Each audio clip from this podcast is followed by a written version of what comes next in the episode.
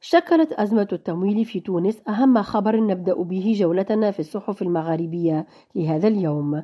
إذ كتبت تونيزي نيوميريك عن التخلف عن سداد الديون الخارجية بتونس وأشارت إلى تقلص العائدات على سندات تونسية في الأسواق المالية الدولية.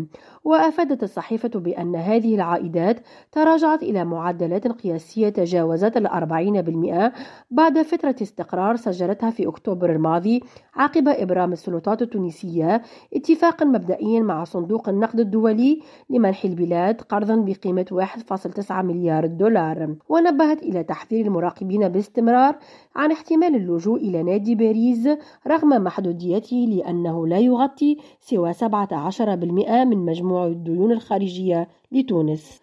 وفي الجزائر أفادت صحيفة لوماتان دالجيري أن صحفي مصطفى بن جامع رئيس يومية لو سيعرض أمام النائب العام لدى محكمة عنابة أما بموريتانيا فقد أورد موقع صحراء ميديا أن منسقية أحزاب الأغلبية الداعمة للرئيس الموريتاني محمد ولد الشيخ الغزواني كانت قد عقدت اجتماعا في إطار لقاءاتها الدورية بحسب ما أعلن عنه حزب الإنصاف. وأضافت أن الحزب تناول خلال هذا الاجتماع الوضعية السياسية الراهنة بموريتانيا في ظل التحضير للانتخابات النيابية والجهوية والبلدية المقرر تنظيمها بعد أشهر قليلة. نرجس بديرة ريم راديو تونس